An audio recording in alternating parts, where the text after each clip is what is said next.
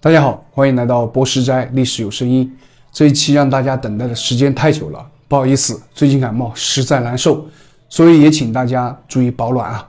这一期节目有点长，但是请大家放心，这一个视频将让大家把果敢了解的清清楚楚。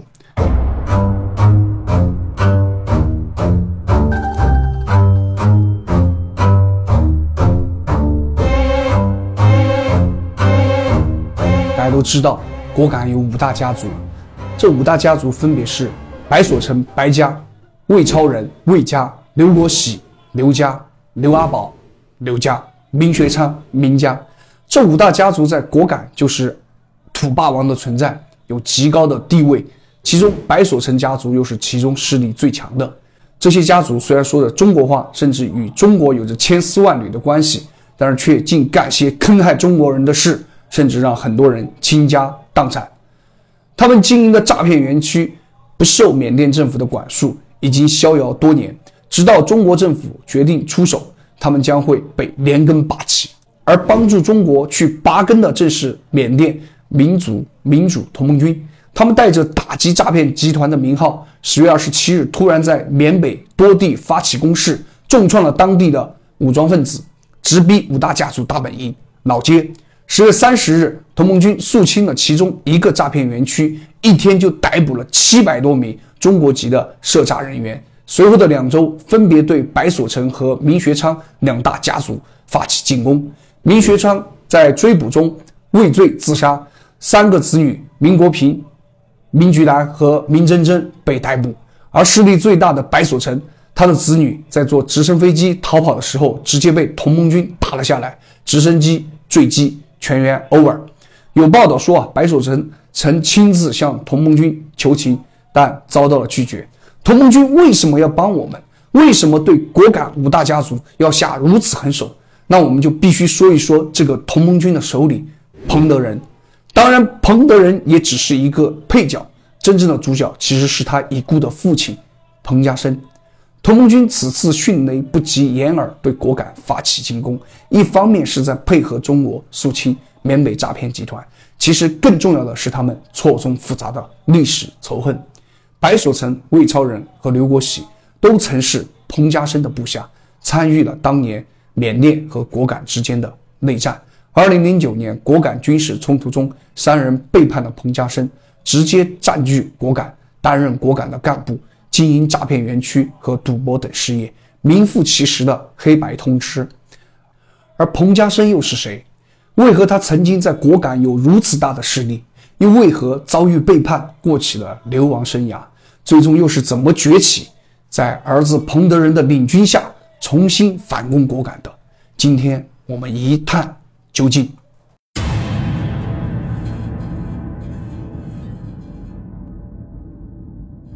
十九世纪末啊，具体的时间也不太确定啊。彭子安就从四川的会理县一人去到了果敢。坊间传闻啊，当时彭子安其实是反清复明组织的成员，由于清廷通缉，就逃到了果敢。而他的后人则坚称啊，彭子安是因为躲避战乱，逃到了果敢做生意。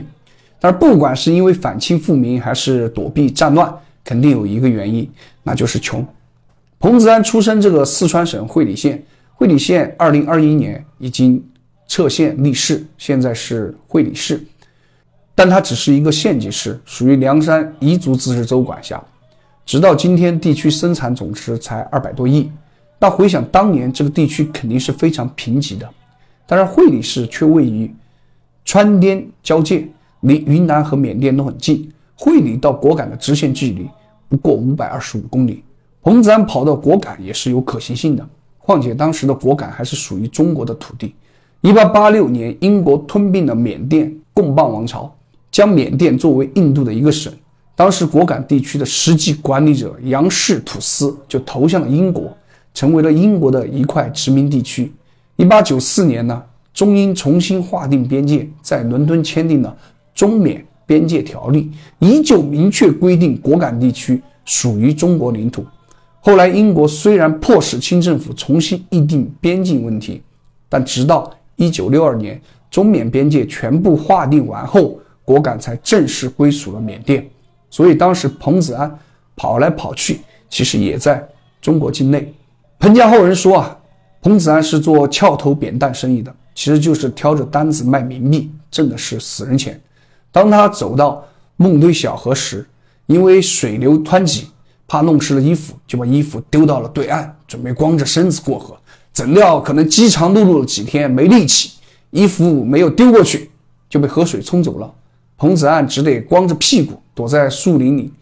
于是对当地的寨子里面就喊道：“求当地老乡给一套衣裤。”老乡们也是好心啊，就给了他一套衣裤。彭子岸穿上衣服就继续上路，来到了果敢红石头河卖货。货没卖多少，倒是因为会打算盘，人也机灵，很快就和当地的人混熟了。大家亲切地称他小彭。但总是这样飘着可不行呀。于是彭子安就找了一家人去当长工。这家人有一个女儿。但是却患有眼疾，是个独眼，一直没有嫁出去啊。彭子安就抓住机会对主人家说，他愿意娶主人家的女儿。主人家也不是个什么富裕家庭，看着彭子安人还不错，还挺机灵，就干脆把女儿许配给了彭子安。彭子安至此就在果敢红石河安了家。安家后啊，他们在寨子的边上就盖了一间小房子，很简陋。有一次，小孩子玩陀螺，一不小心陀螺就飞进了彭家的屋里，把桌子上的碗筷就打碎了。彭子安的媳妇儿立刻伤心的流起泪来，这日子怎么过啊？家里这么穷，现在连碗也打碎了，深感自己的命不好。可是彭子安是个不服输的人啊，自己辛辛苦苦从会里来的果敢都没有放弃过，这点打击算什么？当即就对媳妇儿说：“打烂几个碗算什么？我要出去找钱，让你过上好日子。”于是彭子安就决定去往泰国找钱，但是去了几年都没有回来，大家都说。这彭家男人岂不是死在外面了？彭子安的媳妇儿天天以泪洗面啊！可是物极必反，穷则生变啊！突然，彭子安回来了，而且带了二十多坨银子回来，瞬间在果敢老街就引起了轰动。彭子安回家后，那可不得了，先是打理了自己的房子，又在老街讨了一个小媳妇儿，后来利用剩余的钱就搞了一个马帮，专门给英国人拉货，这就赚了更多的钱。钱有了。房子也有了，事业也有了，那就该生娃了。彭子安的媳妇儿一连生了四个孩子，分别是长子彭慧文、次子彭慧武、长女彭小妹、幺女彭小贵。不过这四个子女都不是彭子安的小媳妇儿生的，小媳妇儿可能是因为没有生育能力，五十多岁就死了。四个子女中啊，彭慧文是最聪明的，继承了老爸彭子安的经商能力，利用彭子安打下的基业，买卖田地。做骡马生意，还同时经营了两个马场、一个羊场。经过彭慧文的一顿操作啊，彭家的家业就翻了好几倍。他们还买下了长青山的几百亩土地，用来种植鸦片。此时的彭家已经堪称果敢第一家族，富可敌国，富可敌国。连当时的果敢土司也要向这个彭家借钱。但是彭慧文深知啊，光有钱不行，还得有政治靠山。彭慧文也生了四个子女。大女儿叫彭金焕，大儿子叫彭基昌，老三、老四也都是女儿。彭慧文就把三女儿、四女儿都嫁给了果敢杨家土司。彭基昌是家里的独子，自然以后要继承家业的，所以彭慧文尤其爱护自己这个儿子，甚至儿子的儿子。这个彭基昌就更厉害了，尤其在生儿子方面，从一九三一年开始，一共生了七个儿子，而七个儿子中的老大。正是今天的主角，彭家声。彭家声出生后啊，他的祖父彭慧文非常重视彭家声的学习。彭家声没上学前，都是由彭慧文亲自给他上课。到了抗日战争爆发后啊，果敢地区也未能幸免，他们家就跑到山里去躲。躲着的时候，也是由这个彭慧文给彭家声教书。等到抗日战争末期啊。国民党军南下果敢，彭慧文就把彭家声带到现在云南临沧市的允德县去读小学。后来抗日战争胜利，国内又爆发内战，国民党九十三师就溃败，退到了果敢地区。在果敢，国民党九十三师招兵买马进行军事训练，同时组织当地的乡民开垦荒地、种植鸦片。除了搞这些丑恶勾当外啊，国民党九十三师还试图办学校来教化当地民众。反对共产党，他们在果敢联合土司杨振才开办了军事学校，网络了很多人入校学习。这这其中就包括彭家声。在这里啊，他第一次接受到了军事教育，同时也遇到了他后来的死敌，当时的同学罗兴汉和坤沙。这批学生啊，在果敢学习两年后，又出来当了三个月的新兵。彭家声被任命为左卫排长，月薪三十万英镑。一九四九年，又被派到新街去当警察局长。也正是在新街这个阶段啊，让彭家声就有了民族意识。彭家声回忆说，当时的果敢很混乱。整个果敢地区其实中国人最多，有好人，有强盗。有一个叫李开心的人，在果敢一带经常抢人，根本没人敢管他。为什么呢？因为他的后台是杨二小姐，杨二小姐就是土司的女儿。杨二小姐仗着土司的权力啊，在果敢横行霸道，想抢谁就抢谁，想抓谁就抓谁，想杀谁就杀谁。同时还有一个叫黄大龙的人，此人杀人不眨眼。而彭家声一出生社会就要和这些人打交道，用他的话说，他当时似乎处于一个野蛮和文明交叉的时代，给了他很大的教训。彭家声觉得果敢社会实在太恼火了，民不聊生，果敢的未来在哪里？果敢的人民该去哪里？此时的缅甸啊，刚刚脱离英联邦，宣布独立。独立后的缅甸政府受到缅共和其他政治派系的强烈反抗，加之在果敢一带，很多人对中国。有着深厚的情感，而缅甸政府为了实现大缅甸主义的考量，不愿意给汉族人发身份证，对汉族和缅甸人实行区别对待，给种种矛盾和冲突就埋下了隐患。流着中国血脉的彭家声啊，虽然效忠于果敢土司，但是却陷入了无尽的矛盾和民族情感中。之后，彭家声离开新街，回到家中啊。一九四九年到一九五一年期间。中国解放军在中缅边界剿匪，有一天，解放军就给了赵家学一封信，要他交给杨二小姐。这个赵家学是彭家声的老同学，当时杨二小姐很抵触和中共接触啊，认为赵家学是中国的特务，彭家声又是赵家学的同学，就认为他也是特务，就把这两个人关了起来，准备拉出去枪毙。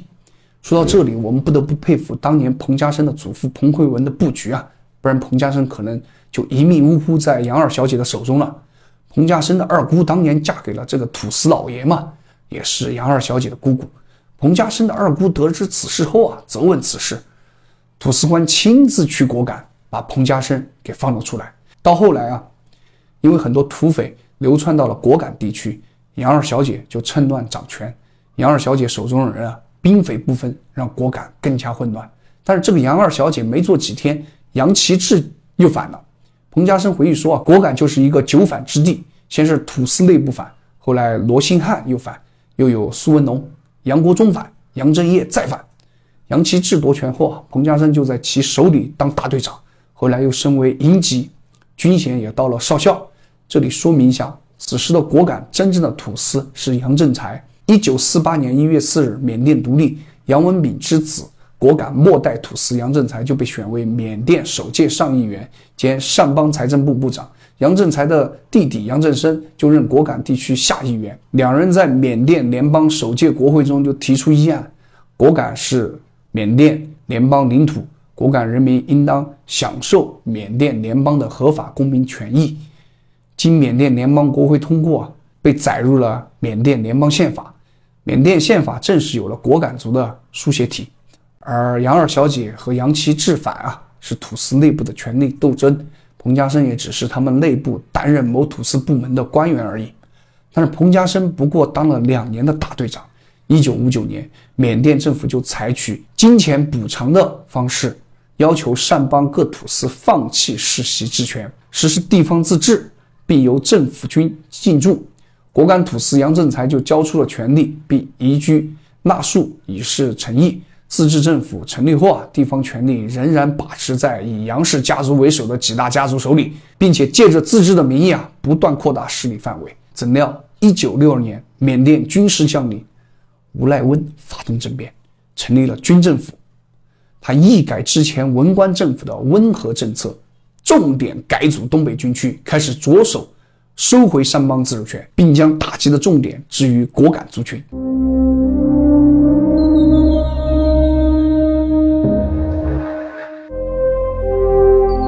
一九六三年，八月十七日，缅甸军事侦探部及东北军区同时行动，杨振才在腊戍，杨二小姐在仰光，罗兴汉在孟东，几乎同时被抓。缅军七十七师大规模集结完毕，开始向果敢地区快速挺进。在仰光政府任职的杨振声啊，立刻返回果敢，在果敢起兵抵抗，彭家声就加入其中。而此时，罗兴汉为了活命啊，与缅甸政府和谈，承诺一起对付叛乱的部队。并且承认缅甸政府领导，缅甸政府当即就将其释放了，并且配给人马枪支，委任他为果敢自卫队队长。罗兴汉手持缅甸政府的官方授权，杀回果敢。杨振声寡不敌众，在缅甸政府军和罗兴汉自卫队的联合围剿下，不得不放弃抵抗。一九六五年啊，杨振声就带着家眷随从六百余人就离开了果敢，逃往泰国。而罗兴汉也趁机瓦解了杨家武装。自己取而代之，加之他镇压叛乱有功啊，缅甸政府就让他当上了果敢县主席，果敢杨家军自此成了罗家军。这边罗兴汉当了果敢主席，那边杨振声又要跑路，彭家声就只能选择投降呗。投降的时候，彭家声就遇到了缅军的一个营长，是个秃耳朵，耳朵只有一只。秃营长就对彭家声说啊：“你们过去是反政府，现在你们归顺政府，政府会对你们宽大处理。”回去好好种田，给你们一包盐一包米。如果不老实还想打，随时欢迎。很蔑视他们嘛？彭家声回忆说啊，说他当时很生气，还很委屈。为什么呢？他说他们投降主要是不想自相残杀，打来打去都是内战问题，都是民族斗争问题。缅军太狭隘了，缅军始终不接受汉族，认为汉族是坏人。但是缅甸为了让果敢的汉族与中国分裂啊，就把果敢汉族直接规定为果敢族。这使当地民众非常反感缅军，土司制度崩溃后啊，果敢变得更加混乱，遍地都是土匪。罗兴汉更是把果敢变成了自己的敛财工具。他在果敢就干起了武装护镖的业务，专门替鸦片贩运充当保镖，生意做得越来越大。但是这个罗兴汉也不厚道，生意都做得这么大了，你就不帮扶一下自己的老同学彭家声，同时还防着他？毕竟彭家声以前是老土司的部下嘛。走投无路的彭家声只得落草为寇。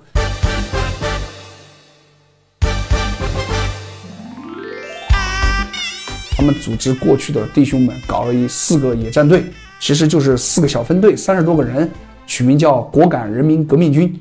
彭家声也聪明，上来就是先打土匪，高举反政府的大旗，口号就是要保护果敢地区人民的利益，瞬间在果敢人民中就获得了支持。此时的彭家声其实缺弹少枪啊，力量非常薄弱。正是这些老百姓的支持，才让彭家声屡次绝处逢生。在山里打了几年游击的彭家声，逐渐站稳脚跟啊，也占领了几个山头。南下泰国的杨家人一看，不错啊，小彭搞得可以啊。杨振业于是就率领部队北上，与彭家声会合。结果这个杨振业一来，就把彭家声的权力给夺了，由杨振业当队长，彭家声就你就当副队长。过了一段时间啊，当时逃跑的杨振声也嗅到了果敢的希望，于是就派李振武和李文华带着一百多个兵来与他们会合。乍一看，这革命力量强大了呀，实际上这里面隐藏着深厚的矛盾啊。杨振声本来就和这个杨振业在家族内部不和，同时这个杨振业一来就把彭家声的权力给夺了，三方都不满。果不其然，李振武和李文华一来就孤立杨振业。试图由他们掌控这个革命军。我想说，你们问过彭家声吗？老彭辛辛苦苦建立的根据地，你们仗着过去土司领导的身份，说夺就夺，说抢就抢，内讧很快就来了。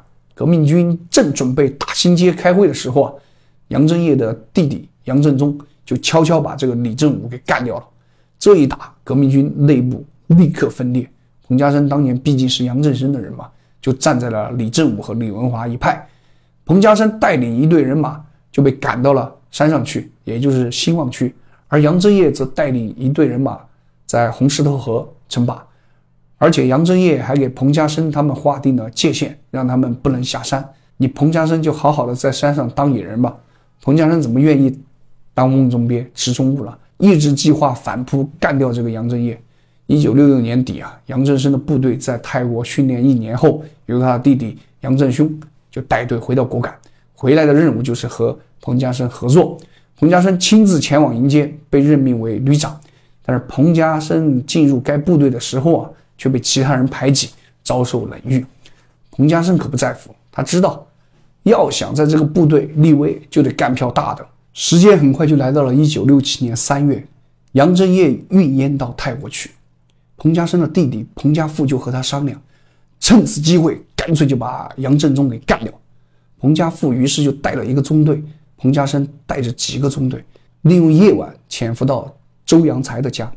彭家声回忆说：“为什么是周扬才家呢？因为这家有两个姑娘。杨振中好色啊，肯定在他家。摸到周家后，杨振中见状，起初还准备谈判，但是听到外面有枪声，彭家富端起机关枪就是一顿乱扫，周家打得一塌糊涂。打完一看，杨振中呢？结果杨振中逃到院子里去了，肠子流了一地啊。”彭家声回忆，当时杨振中痛苦难耐啊，结果自己就开枪把自己给了结了。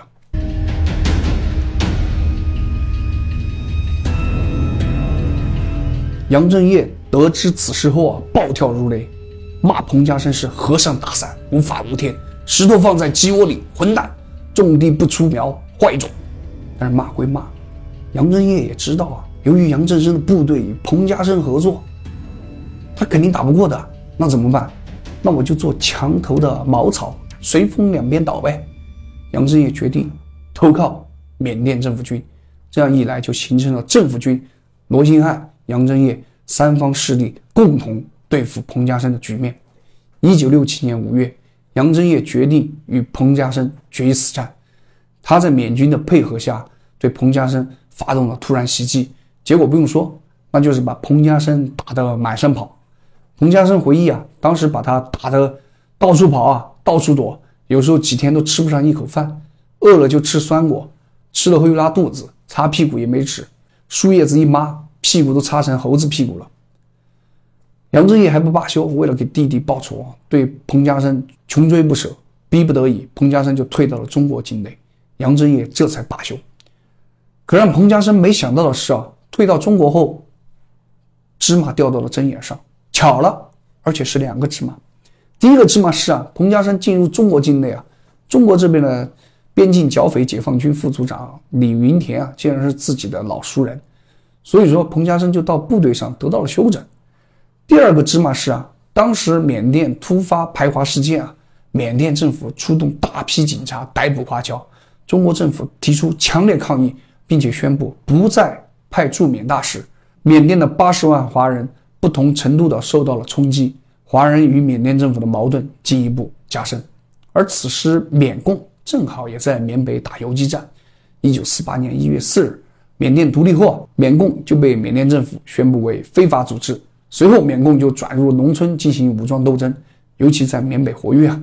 但是到了一九六七年，已经有点要销声匿迹的趋势了。而排华事件呢，让缅共空前团结，他们邀请彭家声加入。决心重新与这个政府反抗到底，彭家声当然同意啊。随后，缅共就整编了彭家声的部队。当时已经散落在贵州和四川生儿育女的这个原部分缅共成员，闻讯后立刻集合起来，准备反攻。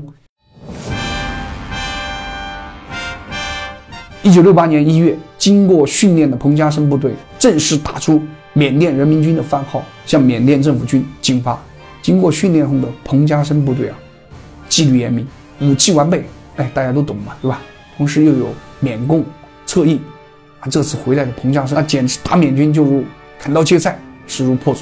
打缅军都这样，罗兴汉、杨振业的部队那就更不值得一提。一九六九年三月啊，罗兴汉和缅军抵抗不了，果断就放弃了果敢，退到滚洞去了。而这个罗兴汉就比较恶毒了。他在撤离时啊，强迫果敢人民前往纳树，还放火烧了果敢新街，逼迫果敢人民毁了自己的家园，一万五千多人啊就沦为难民。罗兴汉就是要给彭家声一个空城。至此啊，彭家声就占领了除滚弄和南湖以外的果敢所有地区。但是占领归占领哈，这个地区还是没有和平，政府军还是会时不时的打两炮，和现在的巴以地区差不多。四月份，彭家声以这个缅共东北军区副司令的身份就兼任了县长，但是彭家声还留了一个后手，那就是把政府的机构不设在老街或者新街等地区，而是直接迁到了靠近中国南散口岸的杨龙寨。这个你们大家都懂啊，我就不赘述了。彭家声占领果敢初期呢，可能是接受了共产主义教育后啊，触发了这个内心深处的善良，在果敢地区就实行了修身养息的政策，减少税收，任何事情都亲力亲为。这段时间啊，果敢短暂的进入了相对安宁的状态。不过要记一下，彭家声此时不是自成一派哦，他只是缅共下面的一个县长。当初由他占领果敢，也只是缅共政策的一步。虽然果敢被占领了，但是缅共的任务还没有完成。接下来我们就简单说一下缅共的发展。但是因为缅共不是主线，我们就简单的说一下。彭家声占领果敢后啊，缅共内部就发生了一次叛变。一九零七年啊，在缅甸。南部领导人民军的缅共总书记德钦丹东就被自己叛变的警卫员杀害，随即由博古根据地的另一个副书记德钦新负责，但是这却对博古地区的缅共组织造成了一个沉重的打击，直接导致1976年缅甸南部缅共的覆灭。而缅北地区就不一样了，七十年代中国政治特殊时期，缅北地区的缅共人民军得到了中国大力支持。除了彭家声占领果敢外啊，其他部队也是不断的占山为王。当时只要经过我们的训练啊，缅共那简直在缅北就是横着进横着出啊。缅军在缅共眼里就是一群虾兵蟹将。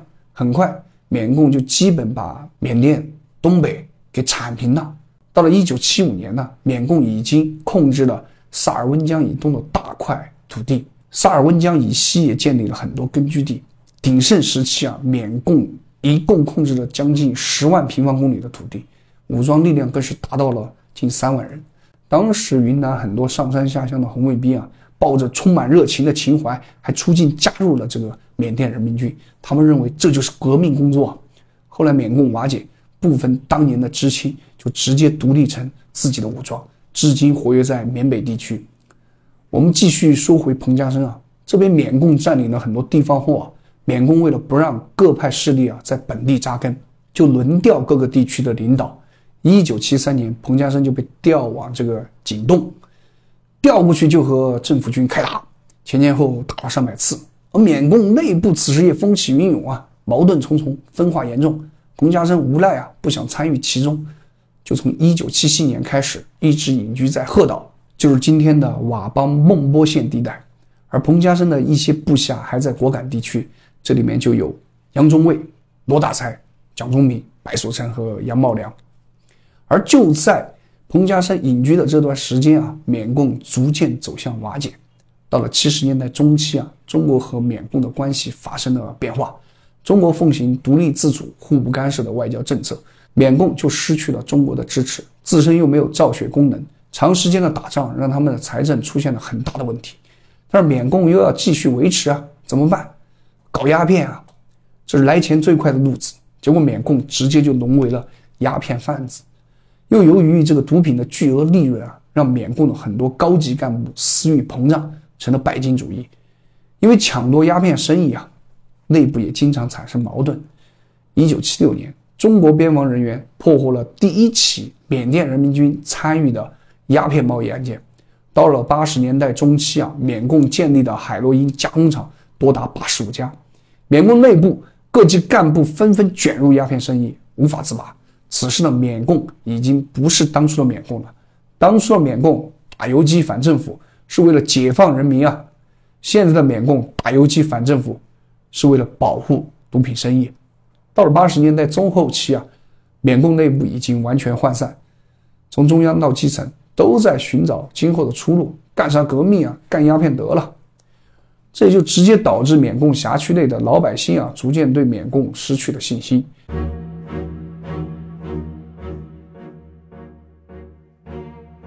有些人啊，总是在合适的机会出现，或者说有些人就是在等待合适的机会出现。那么这个人就是彭家声。一九八九年三月十一日啊，蛰伏多年的彭家声以果敢人民遭受重大灾难为由，高调复出。那时他在果敢的老兄弟们都还没有背叛他，欢迎他出来主持大局啊！就在这一天，彭家声宣布果敢脱离缅共，成立果敢同盟军。三月十二日，就在老街举行民众大会，升起了这个同盟军的军旗。他在大会上说：第一，果敢人民要独立自主自治；第二，为了果敢乡亲们的利益，我们要团结一致；第三，今后要发展经济，改善人民生活，减轻人民负担。民众们欢呼雀跃啊！我们的老县长回来了。十三日，彭家声部队就发兵孟武，缅共东北军一旅四个营就全部加入了彭家声部队。十四日，未放一枪一弹，占领了缅共东北分局所在地孟武镇，大部分部队也投降了彭家声部队。为什么彭家声能这么快占领果敢呢？还是因为缅共内部的原因。缅共搞毒品，钱都进了中高层将领，基层小兵还是过得风餐露宿的生活。早就有了反叛之心，只不过彭家声先吹起来而已。彭家声占领果敢两三天后，缅共主席德钦巴登里才知道消息。开始他们还以为这是缅共内部的矛盾，后来才发现彭家声是造反啊，这应该是敌我矛盾。但是当时的缅共只是抄了彭家声在鹤岛的老家，其余没有什么下文了。他们内部已经四分五裂，也没有能力组织起来去对付彭家声了。缅共在不久后又因为内部的叛乱，在一九八九年九月终于走到了尽头。之后，缅共地区分为果敢、佤邦、小孟拉，开始纷纷转向与缅甸政府和谈。为什么和谈？很简单，各自力量都很薄弱，又得不到国际支持，军队武器又差，不跟缅军和谈，最终都是一个死。彭家声通过过去的死敌罗兴汉与政府联络，带头与缅甸政府达成了停战协议。成立了高度自治的缅甸善邦第一特区，缅甸境内其他十七支武装纷纷仿效，所以彭家声自然是识时务者为俊杰。彭家声也被任命为善邦第一特区政府主席。同时，缅甸政府在受到国际的压力下，也要求缅北地区禁毒。彭家声同意，次年就在果敢推行改种禁毒。果敢至此又进入了一个相对和平的时期，经济、文化等各个方面都得到了一定的发展。但是我们作为后来人都知道，要是就这么平静下来就好了。一股暗流正在涌动。禁毒虽好，但是却触动了一部分人的利益。这部分人就是当年留在果敢的彭家声的老部下。因为很长一段时间，彭家声隐居在鹤岛，果敢的兵权实际掌握在杨茂良手里。一九九二年十一月，杨茂良不满彭家声禁毒政策。同时，彭家声此时又想收回兵权，双方谈不拢，就开战了。打了大半年，彭家声由于兵力薄弱，不得不又在一九九三年五月逃离。逃离后就投奔了自己的女婿林明贤。这个林明贤就是当年的知青，娶了彭家声的女儿，主要负责果敢东部同盟军。随后，果敢进入了杨茂良时代。杨茂良主政时期啊，果敢地区的毒品问题更加突出。而且杨茂良还把毒品生意的触手伸到了中国，那这就是杨茂良下的最臭的一招棋了。一九九四年，杨茂良的弟弟杨茂贤在中国贩毒被逮捕，中国政府直接判刑给枪决了。但这其实并不能动摇杨茂良的地位。真正让杨茂良害怕的事情来了。一九九五年八月，驻扎在孟古的果敢同盟军幺二八师副师长李黎明发动兵变，举兵反杨。俗称果敢八幺幺事件，杨茂良立刻调兵前往镇压果敢老街、清水河一带，就瞬间兵力空虚。洪家声见状，立刻就和林明贤率领部队进驻了杨部辖区。这缅北这些武装，他都有一个共性啊，一旦自己失势，都会去找缅军。罗兴汉是这样，杨振业是这样，彭家声是这样，杨茂良自然也是这样。杨茂良见大事不好，直接就给缅军提出，愿意上交军火库，要求缅军维持果敢地区安全，重新划分一块地区来保护他自己的安全。缅甸政府就喜欢你们这些武装内斗，立刻就欣然接受了。彭家声这个人啊，也是会非常选择时机的。他一看杨茂良占领的果敢地区现在空虚啊，此时不出手更待何时？就由彭家富指挥的五百余人在十一月二十三日。占领清水河，并最终导致杨家在果敢的统治结束。十二月二十日，由缅甸政府、彭家声、果敢三方代表组成的果敢临时政府成立，彭家声重新出任善邦第一特区政府主席及民主和平民主阵线主席，彭家富任果敢同盟军司令，彭德仁、白所成、王国正、蒋忠明、魏超人则担任其他要职。但是由于杨茂良事前引入政府军，也为后来彭家声再次倒台埋下了隐患。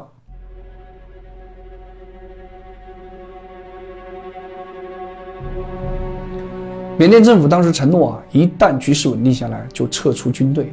但是这简直就是哄骗小孩的谎话嘛！缅甸政府此后就一直占据着果敢地区的军事制高点。但是这次事件后啊，果敢迎来了相对长时间的一段和平时期。随着国际对毒品生意的打击以及缅甸政府的整治，这些武装割据的地区为了维持高昂的军队开支啊，开始开设赌场。果敢地区也不例外。这个大家都知道，我就不赘述了。时间很快就来到了二零零九年，这一年啊，缅甸军政府又推出了地方武装整编的政策，要求像果敢等地区的武装要接受整编和政府监管。当年就是因为杨茂良交权给政府，导致白所成等人投靠彭家声，彭家声吃一堑长一智啊，所以他就拒绝了缅甸政府。但是彭家声万万没想到的是，他上次长的智啊，竟然是坨屎。为什么呢？七月二十九日，缅甸东北军司令昂丹突少将再次试图说服这个彭家声啊，依旧被明确拒绝。二零零九年八月八日啊，缅甸政府军借口搜查毒品啊，派出三十名警察，就把老街杨龙寨的果敢特区军械修理厂给包围了，并准备搜查。遭拒绝后啊，政府军就与果敢同盟军形成了对峙。二十一日啊，缅甸政府。将这个果敢特区主席彭家声，还有他的弟弟彭家富，还有他的两个儿子，就列为这个通缉犯。二十三日，一百多名缅甸军警就突袭彭家声在果敢老街的家，彭家声闻讯就逃跑了。二十四日啊，缅甸政府军就下令果敢同盟军要加入受缅甸政府控制的边防军，但被果敢同盟军给拒绝了。双方又再次对峙，果然历史再次上演。同日啊，果敢同盟军副司令啊，白所成、魏超人、刘国喜就叛变了。很快，果敢成立临时特区，白所成当主席，彭家声的家族成员则全部被排除在领导成员名单外。二十五日，缅甸军方立刻控制老街。二十九日，对杨龙寨发动猛烈进攻，彭家声的余部不得不再次逃入中国境内，并交出了武器。政府军随即彻底控制了整个果敢地区。随后啊，缅甸政府就接管了果敢同盟军，改编为幺零零六边防营。自此，彭家声再一次离开果敢。这次离开啊，彭家声的力量被大力的削弱，部队仅剩几十个人。后来，缅甸政府又紧追不舍，彭家声不得不离开缅甸，先后辗转到泰国、马来西亚、新加坡。期间又因为得了严重的胆结石。险些要了他的命，但是彭家声就是一个打不死的小强。二零一二年，彭家声找到克钦独立武装总部寻求帮助，这也是彭家声过去的老关系了。彭家声就在这里待了两年后，部队也重新得到了壮大。二零一四年十一月十九日，缅军炮击克钦军校，彭家声和他的儿子彭德仁接连指挥武装力量与缅军交战。二零一五年二月九日。彭家声宣布实施光复果敢的行动，彭德仁率领四个营六百多人就潜入到了果敢，对老街等地就发起了攻击。这次反攻啊，让彭家声重新夺回了果敢北部山区的红星区和兴旺区，而果敢南部的西山区和东山区以及首府老街依旧在缅甸政府军和白所成手里。这之后啊，果敢地区虽然打打停停，但基本上也就是这个局势。二零一九年啊，缅甸出台新的赌博法，允许外国人在缅甸合法注册经营赌场，进一步加速了缅北地区网络赌博的发展。恰逢全球移动通信技术的快速发展，互联网技术手段开始与缅北地区畸形的经济模式相融合，推动缅北地区经济结构渐渐发生变化。随后，果敢。乃至整个缅北发生的事情，大家就很清楚了。与国内部分 P2P 平台啊，电信网络诈骗集团被严重打击啊，他们便迅速搜索能让他们安家的温床，而缅北正是不二之选。缅北当地为了维持武装力量，需要大量的收入，而网络电信诈骗，那简直比贩毒利润还高啊，风险还小，诈骗集团自然选择与当地势力勾结，形成了利益共同体。如此一来，缅北地区就成了全球电信网络诈骗的重灾区，而果敢地区的大势力也自然成了网络诈骗的参与者、实施者。但是彭家声因为年事已高，没有等到反攻老街的一天。二零二二年二月十六日，彭家声因病救治无效，就在家中与世长辞，享年九十四岁。而彭家声的儿子彭德仁继承了他父亲的意志，同时也学到了他父亲的精髓，那就是一定要在合适的机会出现。随着中国政府对缅北诈骗越来越重视啊，决心将其连根拔起的时候，彭德仁出现了。二零二三年十月二十七日，缅甸民族。民主同盟军与德昂民族解放军若开军联合发布公告，宣布啊，为了保护全国人民的生命财产安全，进行自卫反击，更好地控制我们的地区，阻击缅军对各革命武装日夜不间断空袭炮击的嚣张气焰，联合所有革命组织推翻缅军人集团的独裁统治，根除包括中缅边境地区在内的全国范围内的电信诈骗。诈骗窝点及其保护伞，我们三家联军决定联合起来此次军事行动。当地时间凌晨四点，联军就对缅甸上邦北部发起袭击。截至目前最新报道，同盟军已经向老街发布最后通告，让老街的外籍人员赶快撤离。截至十月啊，缅甸也已经向中方移交了五千多名涉嫌电诈的人员。那此次同盟军再次反攻，能不能把缅北？电诈集团连根拔起了，我觉得毋庸置疑。纵观彭家声及其军队的发展历史，几乎每次胜利都是因为东方某大国的默许。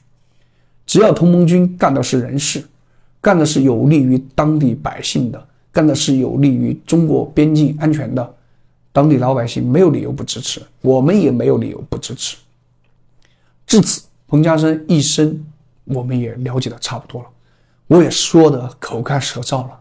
至于此次同盟军反攻果敢，到底是想帮助我们，还是另有原因？想必大家看完这期，基本也有自己的判断了。好了，如果大家觉得还是学了一点知识的话，麻烦大家动动小手，点点赞，发发弹幕，这就是对我最大的支持。谢谢你们！下一期民国史要跟大家见面了，再见。